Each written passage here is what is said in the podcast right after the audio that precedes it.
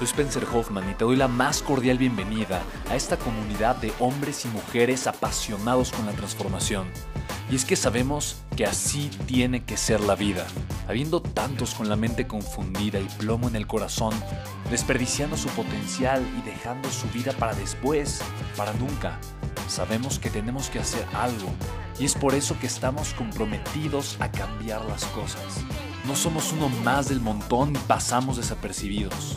No le hacemos caso al miedo ni huimos del dolor de pagar el precio. Y sobre todo, no cargamos con el pasado ni con el arrepentimiento porque vivimos en el presente. Creemos en la grandeza y la creamos. Creemos en quienes lideran con su inteligencia y su pasión y en quienes construyen un imperio con su potencial a pesar de venir de la nada. Aquellos que podemos llamar imprescindibles porque sabemos que ser uno de ellos es cambiar al mundo y dedicar la única vida que tenemos a construir un legado. Bienvenido a tu podcast, Una vida, un legado.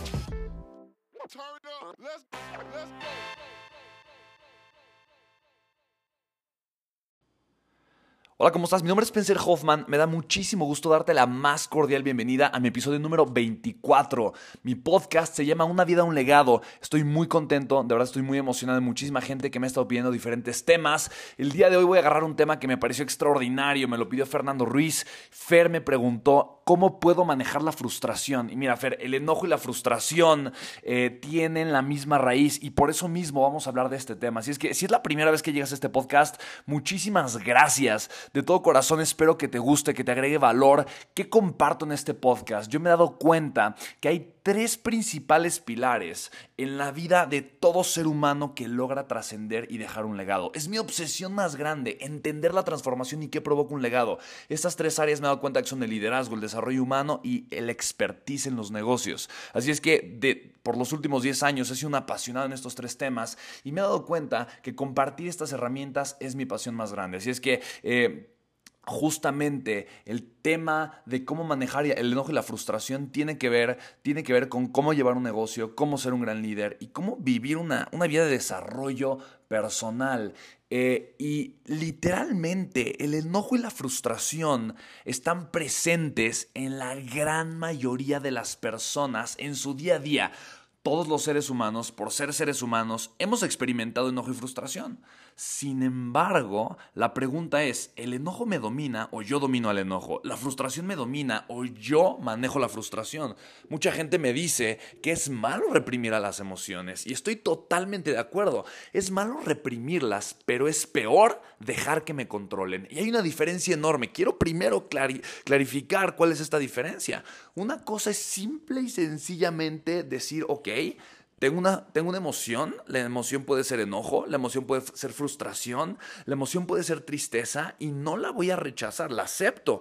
Primero que nada es importante aceptar cuáles son mis emociones. No la voy a negar, no voy a decir no, no siento nada y, e intentar esconder las emociones, las emociones. Es bueno sentirlo, es bueno vivirlo, experimentarlo, pero una vez que ya acepté la emoción, entonces voy a trascender a la emoción. No voy a permitir que la emoción me domine, no voy a dejar que el miedo me invada y que el miedo sea el que dicte cuáles van a ser mis actos, cuáles van a ser mis decisiones, cuáles van a ser mis palabras.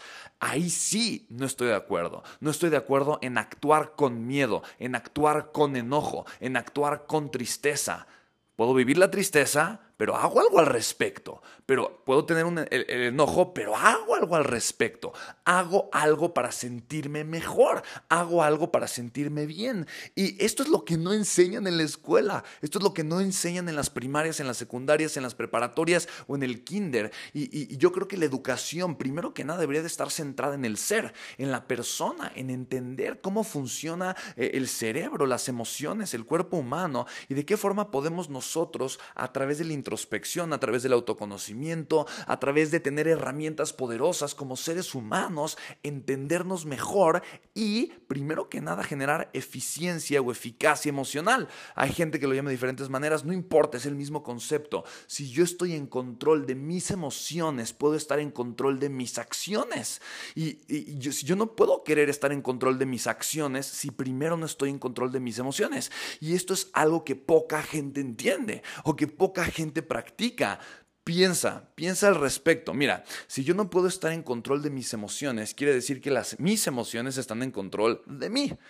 Y si, yo no, si las emociones me dominan, obviamente no voy a estar en control de mis, de mis acciones. Si yo no estoy en control de mis acciones, no voy a estar en control de mis resultados. Eh, y ahora, la razón por la cual la mayoría de la gente tiene enojo, frustración, es porque está viviendo resultados que no le gustan. Eh, una persona que se topa con una realidad que no le gusta o, que, o que literalmente esta es la fórmula para la infelicidad, que tu realidad sea diferente a tu expectativa de vida, punto. Esa es la fórmula para la tristeza para la depresión, para la infelicidad. Que mis expectativas de vida, lo que yo espero que suceda, no suceda, no pase, no llegue. Mi realidad no es lo que yo quisiera que fuera. Ahora, no voy a entrar ahorita a hablar de un tema de gratitud, de un tema de reconocimiento, que eso sería algo muy importante hacer, pero sí voy a hablar acerca de la eficacia o de la eficiencia emocional, de cómo yo podré estar en control de mis emociones, de qué manera puedo manejar la frustración el miedo. Justamente me escribía Fernando, el que me pidió el tema para este podcast, me decía, es que mucha gente dice, es que tienes que vivir sin frustración, tienes que vencer tus miedos, pero no dice exactamente cómo hacerlo. Y voy a hablar principalmente de la frustración y del enojo durante este podcast el tema de los miedos es un tema, tengo un proceso de 10 pasos y eso me toma mucho más tiempo explicarlo, lo voy a manejar en otro podcast, pero ahorita te voy a explicar muy, muy detalladamente cómo puedes vencer la frustración y los miedos. Entonces, partamos desde ahí. Y el ejemplo es muy claro, si yo no sé controlar mi emoción, no quiere decir que la voy a negar, pero sí la puedo controlar. Si yo no sé controlar mi emoción, no voy a controlar mis decisiones, no voy a controlar mis acciones y mis resultados van a ser una consecuencia de qué? De la forma en la que yo me sentí. ¿Y qué va a depender de qué me siento? Pues quién sabe. Puede ser el clima, puede ser cómo me desperté, si dormí bien o dormí mal, eh, puede ser eh, lo que me dijo la otra persona, me volteó a ver bonito, me volteó a ver feo, eh, me sonrió, no me sonrió, el día de hoy tuve un poquito tiempo más de tiempo para hacer una cosa o, otra. Eh, imagina, imagina que tu vida esté dependiendo, tu, o tu calidad emocional esté dependiendo de lo que hacen o dicen las demás personas. Eso se llama tortura, eso se llama martirio. Y quiero que, quiero que entiendas un concepto y que sepas algo muy importante. La calidad de tu vida es la calidad de tus emociones. Lo voy a repetir en primera persona. La calidad de mi vida es la calidad de mis emociones. Por eso sucede que hay muchas, muchas personas que tienen muchísimo dinero, pero tienen una vida vacía, porque emocionalmente eh, no se sienten plenos, no se sienten llenos. Esa no es la vida que tú quieres. Tú puedes tener muchos resultados económicos, mucho crecimiento material, pero si emocional o espiritualmente estás vacío, pues definitivamente no te sirve de nada tanto dinero, tanta abundancia, o viceversa. Puedes no tener dinero y estar pleno, estar lleno y estar satisfecho. ¿Cuál sería el mejor escenario? Tener las dos, tener una emoción extraordinaria, una calidad emocional poderosísima, maravillosa y una abundancia material increíble. Las dos cosas tendrían que formar parte de tu vida. Ese es el escenario ideal y ese es el escenario eh, con el que yo me obsesiono en enseñar a las personas a trabajar y a crear. Tú puedes tener las dos, riqueza emocional. La riqueza es eso. La riqueza es eh, una realización personal extraordinaria y una abundancia económica poderosísima. Eso es la riqueza. Y fíjate lo importante que es entonces entender que para crear este estado, este estado en donde yo pueda vencer a la frustración o yo pueda vencer el enojo, donde yo pueda quitarme eh, de un hábito emocional negativo, eh, lo primero que debo de entender es eso, yo necesito estar en control de mis emociones. Pero ahorita eh, me imagino que eh, muchas veces pensamos eh, en, este, en este caso emergente, en esta emergencia, cuando ya es demasiado tarde. Te voy a poner un ejemplo. Cuando queremos aprender a controlar el enojo es cuando ya nos enojamos y ya perdimos el control. Cuando queremos aprender a controlar la frustración es cuando ya nos ganó la frustración y ya sentimos que no podemos con nosotros mismos. Y te voy a poner el caso de una persona, imagínate, que tiene diabetes y, y que además le da un infarto. Una persona con sobrepeso, diabética y de repente tómala, le da un infarto, está en el hospital luchando por su vida y en ese momento rogando y pidiéndole, ay, necesito aprender a controlar mi peso y lo que como, porque tal vez está sobreviviendo entre, entre la vida y la muerte y de qué forma me puedo deshacer de toda la grasa. Y mira, honestamente ese no era el mejor momento para aprender a controlar su alimentación, ese no era el mejor momento para aprender a controlar el peso, pero normalmente eso, eso es lo que pasa con los seres humanos, dejamos el desarrollo personal hasta que caemos en una frustración impresionante. Dejamos el control emocional hasta que ya lo perdimos por completo, hasta que ya tronamos una relación, hasta que ya tronamos un negocio, hasta que ya nuestro matrimonio fracasó o hasta que ya dañamos profundamente la relación con nuestros hijos o nuestros padres o nuestros amigos o vete a saber con quién. En ese momento sí decimos, ay, necesito aprender a hacer algo al respecto. Y fíjate, fíjate lo importante que es la persona que sí se alimentó correctamente, que sí hizo ejercicio, que sí se, no pero se ocupó de tener la mentalidad y la salud y la vitalidad y la energía correcta, porque Imagina una persona de 60 años que hace ejercicio y una persona de 60 años que nunca hizo ejercicio y tuvo una mala alimentación, tomó refresco todos los días, fumó todos los días, tomó pan todos los días em, y, no se cuidó todos los días, comió cosas fritas. Lo estoy exagerando, pero quiero que generes una imagen mental de una persona, un hombre, una mujer eh, de tu mismo sexo eh, a los 60 años que, hizo ejercicio todos los días, se alimentó correctamente todos los días, versus una persona que hizo todo lo contrario. ¿Te das cuenta la diferencia? Bueno, exactamente lo mismo es con las emociones. Exactamente lo mismo. El momento para trabajar acerca de generar un control emocional no es cuando ya tienes el infarto, en pocas, o sea, el, análogo es, no es cuando ya tienes esta frustración o no es cuando ya el enojo te carcomió y destruyó tu relación es 10 años antes, 5 años antes. Por eso me da gusto que esté escuchando el podcast ahorita. No quiere decir que todos seamos perfectos y que nunca van a haber retos interpersonales en nuestra vida. Eso siempre van a existir. Pero la forma en la que los vamos a resolver depende mucho de la preparación que hayamos tenido de forma constante. Me encanta Jim Rohn lo que decía. Decía, el desarrollo humano es como bañarse. Es necesario todos los días. Absolutamente todos los días. Y quiero contarte aquí eh, acerca del tipo de pensamiento que necesitamos cultivar. La respuesta, mi querido Fer, y toda la gente que dice, bueno, ¿qué tengo que hacer para ser una persona que no se frustra o que no se enoja? Eh, quiero decirte una cosa, no puedes quitar la frustración y el enojo de tu vida. Lo dijimos en un inicio, van a llegar, te vas a, te vas a frustrar y te vas a enojar. Lo que sí puedes quitar es actuar de manera enojada o actuar de manera frustrada. ¿Qué quiere decir? Lo que sí puedes eliminar es que el enojo te controle o que la frustración te controle. Y entonces vas a actuar de la manera correcta. Y no solamente actuar de la manera correcta, pero que tu estado emocional o tu calidad emocional no se va a ver afectada. ¿Por qué? Porque recuerda que las emociones funcionan como la física como una inercia. Cuando yo genero y tengo eficacia emocional y genero emociones positivas día a día y las provoco, y aquí este, este, es, este es el punto interesante que hay que entender, yo puedo provocarme emociones positivas, yo puedo eh, provocarme las emociones correctas. Es lo que mucha gente no cree o no entiende. Y la razón por la que no lo crees es porque nunca nadie se lo dijo. Es así de simple. Nunca nadie se lo dijo. Oye, ¿por qué? Porque pues en la escuela aprendimos otras cosas. Aprendimos cosas que tal vez ya se nos olvidaron, pero nunca nadie nos dijo que podemos tener control acerca de nuestras emociones.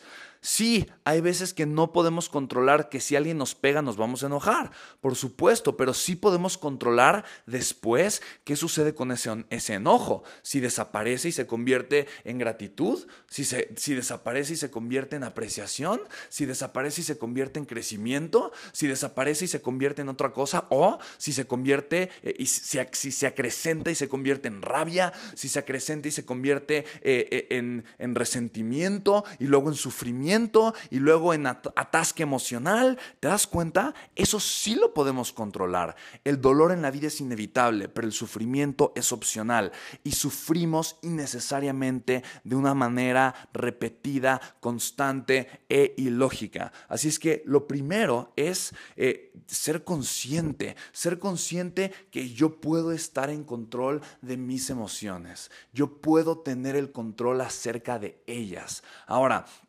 Cuando tengo el control acerca de mis emociones y, tengo este nivel de conciencia, aprendamos el pensamiento de largo plazo. ¿Qué significa el pensamiento de largo plazo? No queramos resolver hoy los problemas que comenzaron a surgir hace cinco años. Eh, y esto, te voy a decir una cosa, sucede con los problemas en las relaciones, con los problemas económicos, con los problemas em, de salud. Yo no puedo ahorita, el día de hoy, si soy una persona con sobrepeso y diabetes, quitarme la diabetes de un día para el otro. O una persona infartada ahorita en el hospital no puede de un día para el otro mejorar su salud radicalmente. Tal vez el doctor le salva el infarto, pero no puede de un instante al otro ya tener una salud y una vitalidad impresionante. Necesita necesitamos aprender a cultivar el pensamiento a largo plazo. Si el día de hoy tienes un problema grave, un problema económico, el día de hoy puedes cambiar el rumbo de una manera radical, pero no vas a ver el resultado el día de mañana. Y, y necesitas aceptarlo, punto, acéptalo. Pero acéptalo sabiendo que vas a pagar el precio. Acéptalo sabiendo que todos los días, a partir de ahora, te vas a encargar de tu vida.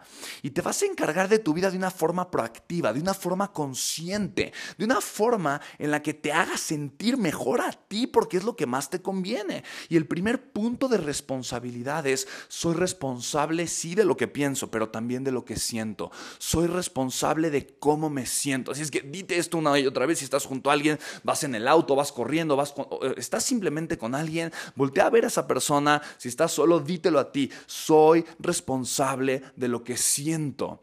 Y esto es tan importante, tener conciencia en este punto es tan importante. Ahora, ese es el primer punto, la autoconciencia. Y decía yo después, el pensamiento a largo plazo. La forma en la que yo me voy a sentir eh, provoca una inercia emocional. Los seres humanos tendemos a sentirnos de la misma forma día tras día o semana tras semana, o mes tras mes, pero tendemos a sentirnos de la misma forma y la gente nos ubica con una huella emocional.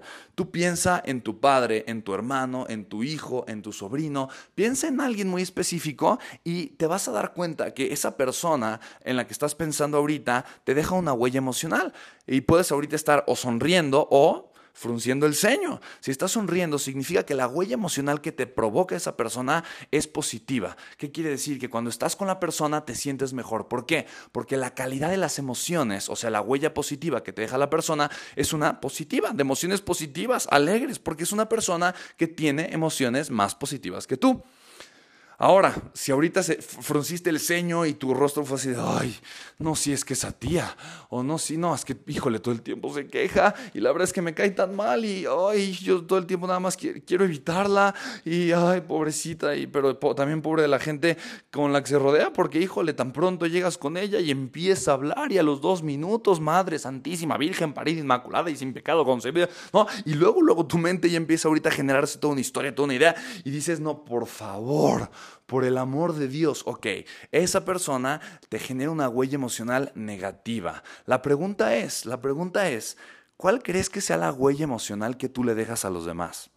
Es una pregunta interesante porque es probable que tú llegues con la gente y le preguntes, oye, ¿cuál es la huella emocional que yo te dejo? Y simplemente por no querer generar un conflicto contigo, te van uy, no, buenísima, positiva, ¿no? Y probablemente te sientes Gandhi o te sientes eh, la Madre Teresa de Calcuta eh, y, y realmente la realidad es un poquito diferente. La realidad tal vez es un poquito diferente. Sin embargo, sé honesto contigo misma, sé honesto contigo mismo. Por lo general, en tu día experimentas más emociones positivas o emociones negativas. Porque, ¿sabes? La forma en la que tú eh, interpretas tu vida es la forma en la que los demás van a interpretar tu vida si yo interpreto mi vida con, con, hechos increíbles, con emociones positivas, tengo un discurso positivo acerca de mi realidad, la gente lo va a interpretar de esa forma. Si yo estoy interpretando mi vida y tengo un discurso negativo de mi realidad, la gente lo va a interpretar de esa misma forma. Así es que eh, fíjate esto, la inercia emocional se puede cambiar. ¿No te ha pasado que de repente ves a alguien y dices, órale, ¿cuánto cambió? Si la persona era triste, era amargada, era pesimista y ahorita, mira, no lo, es más, está irreconocible, bajó de peso, se ve increíble, wow. Y automáticamente cambia esa neuroasociación que tú tenías con la otra persona, cambia la, la forma en la que te relacionas con la otra persona. Incluso le dices cosas distintas, tratas a la persona diferente, no porque quieras tratarla diferente, pero porque la persona cambió. Y date cuenta de lo siguiente, cuando tu inercia emocional cambia, automáticamente la gente te va a tratar diferente. Y solamente, mira, vámonos a la esquina del sentido común. Si mi inercia emocional cambia y yo empiezo a tratar a la gente diferente y la gente me empieza a tratar de una forma distinta, ¿qué crees que va a suceder? Es lógico, voy a tener mejores resultados, no importa lo que haga, pero mis relaciones van a ser mejores, me voy a relacionar con más personas, eh, los resultados que voy a obtener de mis relaciones van a ser más positivos, si me dedico a las ventas voy a vender más, si formo equipos voy a formar equipos de una mejor calidad, si me dedico a los negocios, voy a hacer más negocios y con personas más afines a mí. En pocas palabras, cuando yo cambio la forma de relacionarme conmigo, la forma en la que todo se relaciona en mi vida mejora, cambia también. ¿Ok?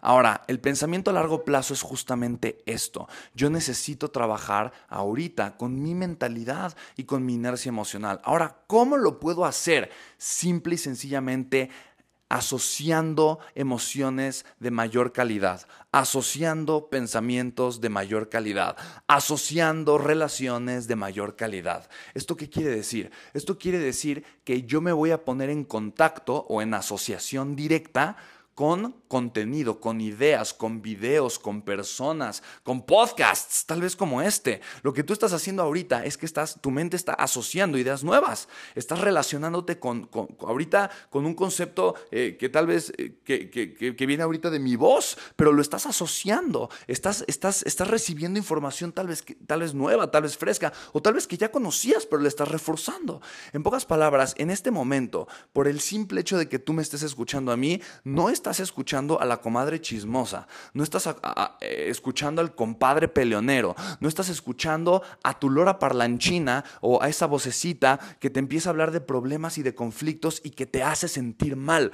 Así es que eh, cuando tú eres consciente que necesitas cambiar tu inercia emocional, es de vital y absoluta y total importancia que le pongas contenido valioso a tu mente, que comiences a tomar responsabilidad de lo que llega a tu cerebro, de la información que te impacta. Y es lo que yo decía, Jim Rohn decía, el, el, desarrollo personal eh, o, la motivación. Y la motivación es, eh, únete a los optimistas y, ¿no? La motiva mira, cuando eh, cuando no eres una persona alegre o automotivada, la motivación te choca. Y la razón por la que te choca es porque no la puedes entender. La motivación, de la forma en la que yo la entiendo, es encontrar los motivos, encontrar los motivos para sentirme mejor, para actuar de la forma correcta, para conectar con mi propósito, para vencer mis miedos, para no estar enojado. Una persona motivada se enoja porque llega un, suceso, pero encuentra los motivos para salir de ese enojo, para no engancharse con la persona que se le cruza en el auto. Es más, para desearle un bonito día, para sonreírle, no de una forma cínica, pero de una manera amable. Es esa persona que encuentra los motivos cuando es fácil no encontrarlos. Y eso lo tienes que provocar. Es como, es como bañarte. Te bañas todos los días. No solamente te bañas una vez al día y ya, pero repito, nuestro sistema educativo o la sociedad no nos enseña a que esto tiene que formar parte del hábito diario de las personas. No nos dicen que esto es así de importante. Y por lo mismo la gente crece pensando que su emoción depende de su circunstancia o de cuánto dinero tiene o de qué coche está manejando y no de lo que hace todos los días. Así es que cultiva el pensamiento a largo plazo y el pensamiento a largo plazo que te lleve a ser responsable de la forma en la que te sientes. Tal vez no era la respuesta que te esperabas de cómo manejo mi frustración, estoy muy frustrado. Pues sí, ¿cómo manejas tu frustración? Con lo que piensas todos los días, con lo que haces todos los días. Y si no estás pensando ahorita lo correcto o haciendo ahorita lo correcto, necesitas comenzar con las cosas chiquitas. Ponte a leer más libros que ver telenovelas o que ver Netflix o que ver cosas que no te ayudan. Ponte a escuchar más podcasts como este, en vez de, en vez de ponerte a hacer cualquier otra cosa llena más. Mira, e-, es impresionante la cantidad de contenido que yo consumo al día. Yo consumo entre el día que consumo poquito contenido, consumo hora y media o dos, o dos horas de contenido de este tipo, de personas que yo admiro. Sigo, eh, escucho varios podcasts o tengo audiolibros eh, y escucho mucho, por ejemplo, a Wayne Dyer, escucho mucho a Jim Rohn, a Anthony Robbins, a Gary Vaynerchuk, escucho muchísimo eh, a Deepak Chopra, escucho a, muchísimos autores que, yo admiro, escucho mucho a Elon Musk, escucho mucho eh, a, Richard Branson, etcétera, etcétera, etcétera. Tengo una lista larga, pero todo el tiempo estoy obsesionado eh, y, tengo este impulso y esta inercia de devorar este tipo de contenido. Y mira, no hay forma en la que yo pueda evitar que, que influencie mi forma de pensar, mi forma de actuar y mi forma de tomar decisiones. Y la respuesta es que soy una persona muy alegre, que soy una persona que disfruta de la vida, pero no es por, no, fue, no, no es por casualidad, es porque todos los días le estoy metiendo a mi cerebro información valiosa que me hace sentir bien. Otra cosa que hago, hago ejercicio constantemente. soy una persona agradecida. doy las gracias cuando me despierto. Doy las gracias de los problemas. Doy las gracias de, de, cualquier cosa y me mantengo en un estado de gratitud. En un estado en donde a pesar de que tenga retos grandes en mi vida, los agradezco. Y el reto no me genera un conflicto emocional, pero, pero todo lo contrario. Me genera un estado de conciencia, de gratitud y, y, y de hambre por actuar y llevar mi vida al siguiente nivel y dar el siguiente paso. Además del pensamiento a largo plazo, te voy a invitar a que cultives el pensamiento de posibilidad. Hemos hablado de diferentes cosas, hemos hablado de la autoconciencia, hemos hablado de la eficiencia emocional o eficacia emocional, hemos hablado del pensamiento a largo plazo, eh, hemos hablado de la motivación personal. Y te voy a hablar del quinto punto nada más ahorita, que es el pensamiento de posibilidad. Normalmente las personas tendemos a pensar muy pesimistamente. Y, y nuestro pensamiento no es el pensamiento de posibilidad, es el pensamiento del no se puede, o de por qué no se va a poder, o de por qué es difícil, o de por qué, eh, o de por qué las cosas me van a salir mal. Y la realidad es que intentamos muy poco, o, o intentamos en vez de actuar. Imagina una persona que quiere vender hace una llamada, le dicen que no y se deprime y se toma otros 10 días para hacer la siguiente llamada. O la persona que quiere comenzar a hacer ejercicio, hace un día ejercicio, el cuerpo está dolorido y se tarda un mes para ir su segundo día a hacer ejercicio. O la persona que quiere escribir un libro, escribe un párrafo un día y como no encontró la motivación, se espera una semana o un mes para escribir el segundo párrafo. Y obviamente se tarda 7 años en escribir un libro y cuando lo escribe no se siente satisfecho porque eh, no siente que no es la misma persona que comenzó a escribir un libro hace siete años. ¿Te das cuenta? El problema, el problema es que las personas no cultivamos el pensamiento de posibilidad. Y cuando no cultivamos el pensamiento de posibilidad, vemos obstáculos en todas partes. Cuando yo tengo un pensamiento de posibilidad, yo estoy pensando cómo sí, qué sigue, cómo sí es posible. Entonces yo no agarro y hago una llamada, hago 100 llamadas y me pongo a pensar, ¿cuál ¿quién es el mejor vendedor del mundo? ¿Cuántas llamadas hace él? ¿Hace 100 al día? Ok, yo voy a hacer 200. ¿Por qué? Porque puedo, porque se puede. Pienso cómo sí se puede, pienso cómo sí lo voy a lograr, de qué manera lo puedo hacer. Las personas que piensan en las posibilidades son personas que no, se, que no tienden a frustrarse ni enojarse constantemente. ¿Por qué? Porque se cierra una puerta y ya automáticamente están pensando, bueno, ¿de qué otra forma se puede hacer? ¿O de qué otra manera lo puedo lograr? ¿Sabes? Detenerme a frustrarme, en mi, en mi mente no cabe esa opción detenerme a frustrarme, te juro que en mi mente es una opción que no existe. Es o sea, no es una alternativa de vida para mí, no es una alternativa real de vida para mí. ¿Sabes por qué? Porque en vez de detenerme a frustrarme o enojarme, me pongo a tomar acción, me pongo a ver de qué manera sí se puede. Y es más, yo anticipo porque soy realista. Ahora, para mí, yo soy realista, soy una persona muy automotivada, pero también soy realista. Y soy realista que si voy a vender o que si voy a hacer una cosa, me voy a equivocar o que me va a doler cuando vaya a hacer ejercicio la primera vez. Y por eso mismo al segundo día me voy a despertar y voy a hacer más ejercicio que hice la vez anterior. Y yo ya sé, tengo un pensamiento realista en cuanto a que si voy a vender, pues de 10 personas tal vez no me van a decir que no. Y una que tal vez, pues hago 30 llamadas y seguramente una me va a caer, ¿sabes? O sea, no me voy a quedar con un pensamiento de negación o no me voy a quedar con el impacto del primer paso. ¿Por qué? Porque voy a pensar en la posibilidad, no en la dificultad. Verdad. Voy a ser realista. Necesito ser realista. Y, cuando soy realista, pues decir, ok, mira, tal vez las cosas no son ahorita como quiero, pero mira, avancé un poquito.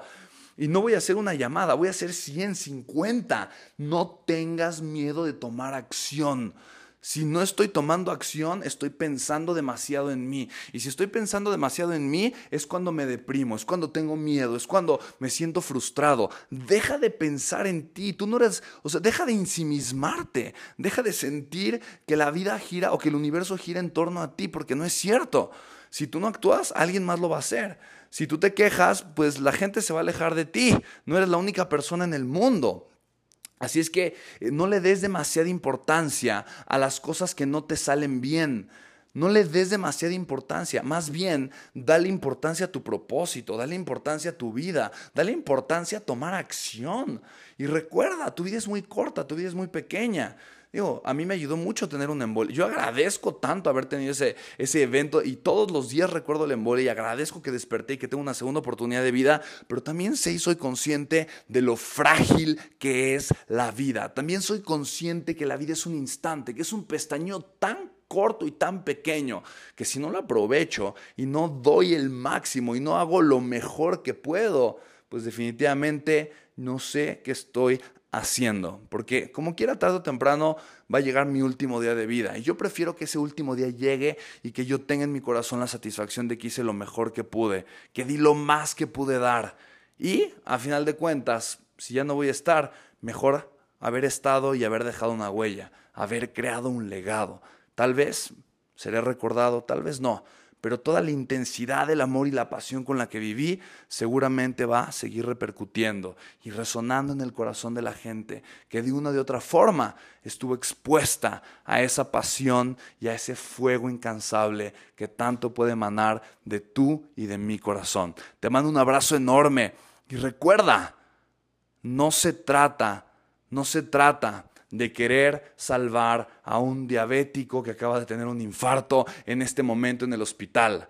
Se trata de no convertirte en esa persona. Se trata de desde ahora comenzar a cultivar el pensamiento y la emoción correcta para no tener que caer en las situaciones que tanto nos frenan y que tanto nos pueden carcomer en nuestro día a día. Así es que Tú que estás escuchando este podcast, de todo corazón te quiero dar las gracias. Gracias de verdad que llegaste hasta el final del podcast.